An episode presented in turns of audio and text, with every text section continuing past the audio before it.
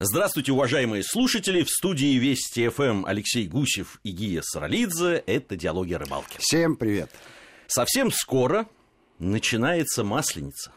А это значит, что будут блины, а к блинам полагается... Ну, всякие начинки. Да, да. И, конечно, одна из самых записных, что уж там говорить, это наша Да, красная яйца. Да, красная икра. Ну, черная это, знаете ли, Не, ну у кого-то есть и черное, но у них широкая масленица. Вот шире не бывает. Да. Мы про красную. Тем более есть повод. Я тут зашел э, в недешевый магазин. Ты готовился к масленице? Нет, ну так, попа- так, э, так случилось.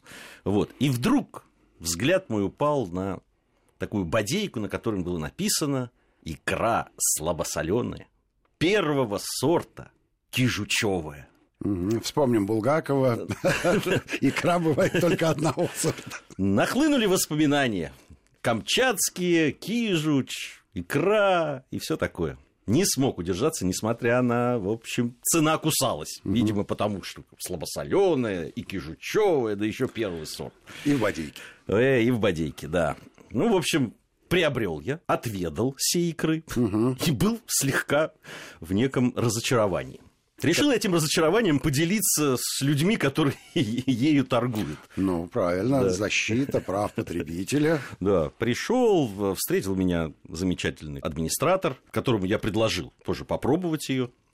Он, надо сказать, не отказался вместе с товароведом. Кстати, у человека, э, администратора, очень такая рыболовно-дальневосточная фамилия. Кейта.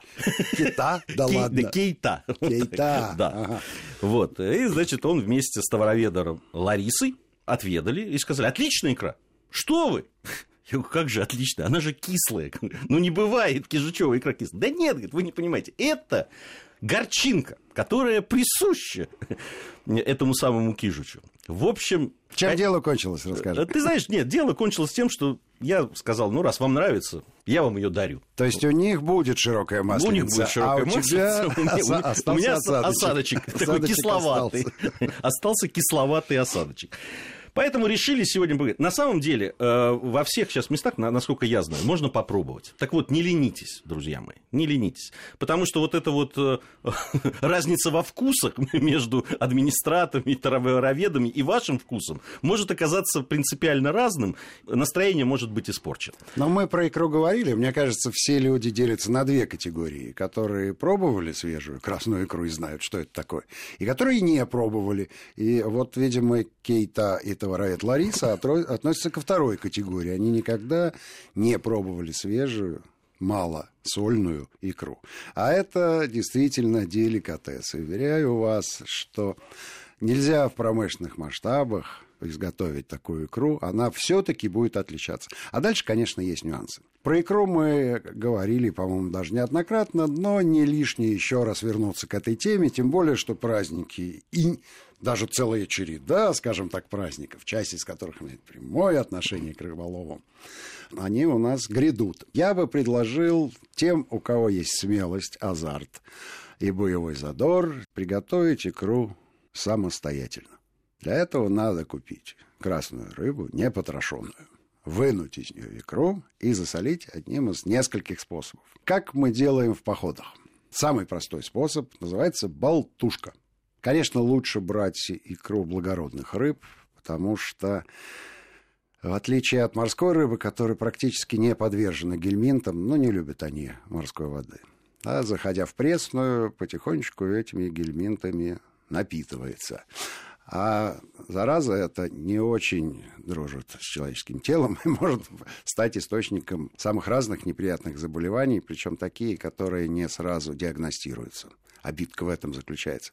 Ну, дрянь маленькая такая, ее невооруженным взглядом не всегда можно обнаружить. Ну и в, икру, конечно, она пробирается. Поэтому морская рыба, конечно, в меньшей степени подвержена этому. Но э, вы понимаете, что в пределах Москвы и области такой рыбы нет. Не доходит она сюда, хотя имела раньше шансы. А нынче нет, э, поэтому, э, если мы говорим про свежемороженую рыбу, знатоки утверждают, э, что рыба лососевых пород, включая икру, Один раз можно глубоко заморозить, и это практически не влияет на вкусовые качества конечного продукта. Так вот, что такое болтушка? Берется обычная кружка, щепотка соли, немножко перца и либо палочка, желательно такая вилочка, либо просто ножиком. И начинаешь болтать, болтать, болтать с тем, чтобы икра отделилась от естыков. А поскольку порция небольшая, то происходит это в течение там, 5-10 минут. В принципе, все. Икра готова. Намазываешь на хлеб и с удовольствием ее поедаешь. Можно подождать минут 10. А на вкусовых качествах это никак не скажется, но на всякий случай соль как консервант свое действие, конечно, продлит, и э, можно более спокойно этот э, деликатес употреблять в пищу. Это так называемая сухая засолка. Ровно так же, абсолютно так же можно поступить в домашних условиях, но, конечно, не надо брать никакой палочки, достаточно вилочки Профессионалы, конечно, не пользуются ни палочками, ни вилочками, а пользуются грохотами. Это специальные сито с калиброванными отверстиями для того, чтобы отделить икру от естыка. В домашних условиях у вас всегда такой предмет имеется, называется дуршлаг. Идеально подходит. Единственная икра, которая не проходит через дуршлаг, потому что она крупнее обычной, это икра горбуш. Все остальные лососевые, вот прям дуршлаг идеальная история. Лучше, конечно, чтобы он был не дюралюминиевый, пластмассовый. Ну, потому что там есть режущая кромка, иногда икринки могут попортиться, хотя сама по себе икра на вид кажется такой беззащитной, но вот эта вот оболочка внешняя, она выдерживает чудовищные нагрузки. И для того, чтобы ее порвать, то есть надо приложить реально огромное усилие. Но оно и понятно, да, не рестится тихоокеанский лосось а, в местах с галечным дном, и галька не вся кругленькая и нежненькая, а есть и сколы, и острые края, и икра защищена надежно. Единственное, что она не защищена, это от тех рыб, которые с удовольствием ей лакомиться. Это да. И тут, ну, ничего поделать нельзя, природа так устроена, им же тоже надо жить. Икра выметывается в огромных количествах, поэтому часть, конечно, поедается, часть э, уносится течением и теряет комфортные условия для того, чтобы превратиться в маленькую рыбку, но большая часть выживает. Ну, дальше тоже часть скатывается в море, а часть все-таки используется в пищу хищниками. Скажи, ну а вот когда ты начинаешь отделять да. от естыков, насколько сколько ну, там, сил надо применять для того, чтобы... Какой угодно. Какой угодно. Сила да? какая угодно, но потому что икра в, оказывается в отверстиях, и дальше э, попадает в емкость, которая под дуршлаком стоит. Дальше на нее никаких. То есть раздавить ее там э, достаточно тяжело. Ну, я так скажу, что если и давится, то это э, ничтожная часть. Ничтожная часть. Она, еще раз повторю, она достаточно хорошо э, защищена от вот э, этих механических воздействий, и поэтому можно можно с серьезным усилием продавливать ее через грохота. А как готовят икру промышленным способом, либо называется это засолка в тузлуке. И тут масса вариантов. А, это то, что называется хозяйкам на заметку. А нормальную красную икру готовят, естественно, в, без применения каких-либо других добавок и ингредиентов, кроме соли соль достаточно. Как готовить крепкий тузлук, все знают. А разводится соль до тех пор, пока картошка сырая картофелина не всплывет. Это считается насыщенным соляным раствором. Но тузлук бывает разный. А для того, чтобы приготовить малосольную икру, можно не готовить насыщенный соляной раствор. А там есть всякие э, пропорции. При, при этом пропорции для а, каждого сорта икры разные, и для каждого способа засолки разные. Но самое главное, что икра, после того, как она очищена от естыков, она заливается почти кипятком, горячим соляным раствором, что существенно, во-первых, ускоряет процесс засолки, а во-вторых, все-таки дезинфицирующее действие оказывает на икру на всякий случай.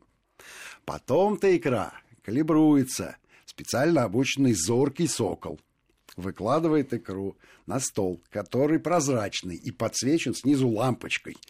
И дальше начинает оттуда все, что к икре не относится, убирать. Ну что это? Могут, остаточки стыка могут быть. Это могут быть какие-то сгустки крови, которые делают э, нетоварным вид икры.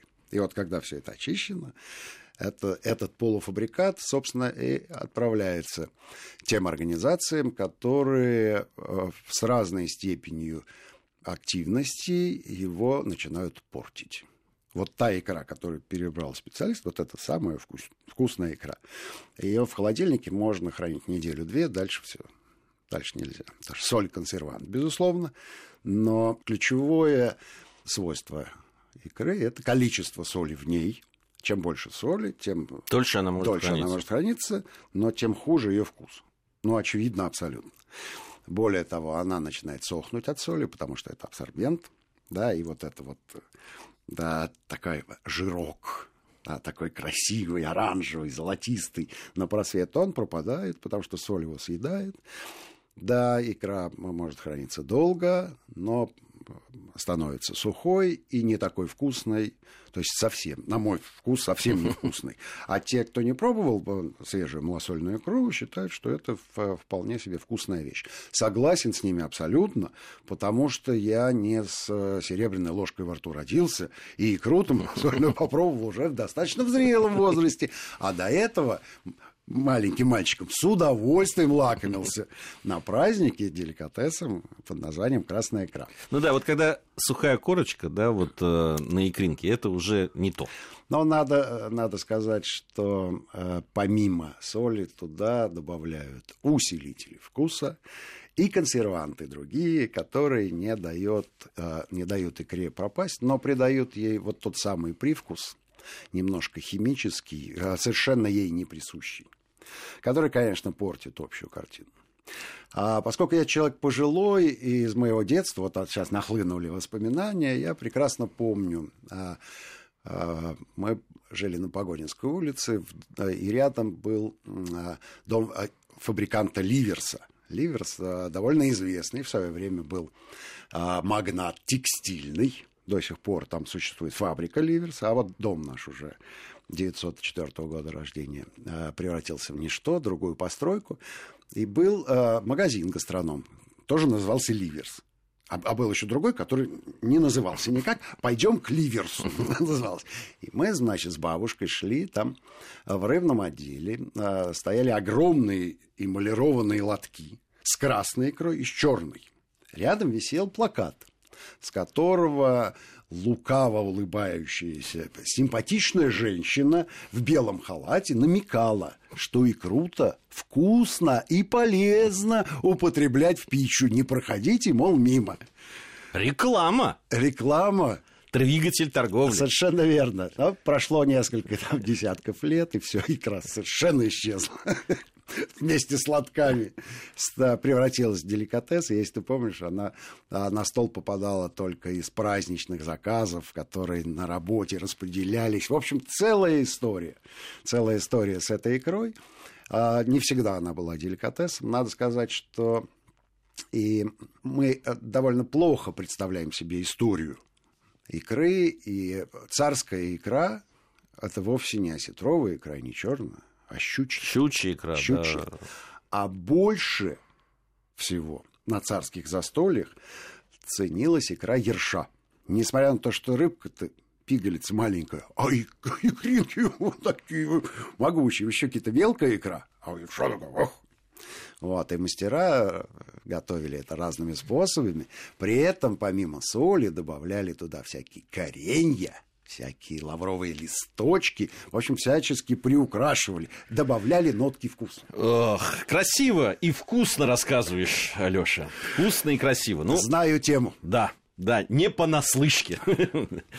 Алексей Гусев и Гия Саралидзе в студии Вести ФМ. У нас время новостей. После новостей вернемся в студию Вести ФМ и продолжим говорить о икре.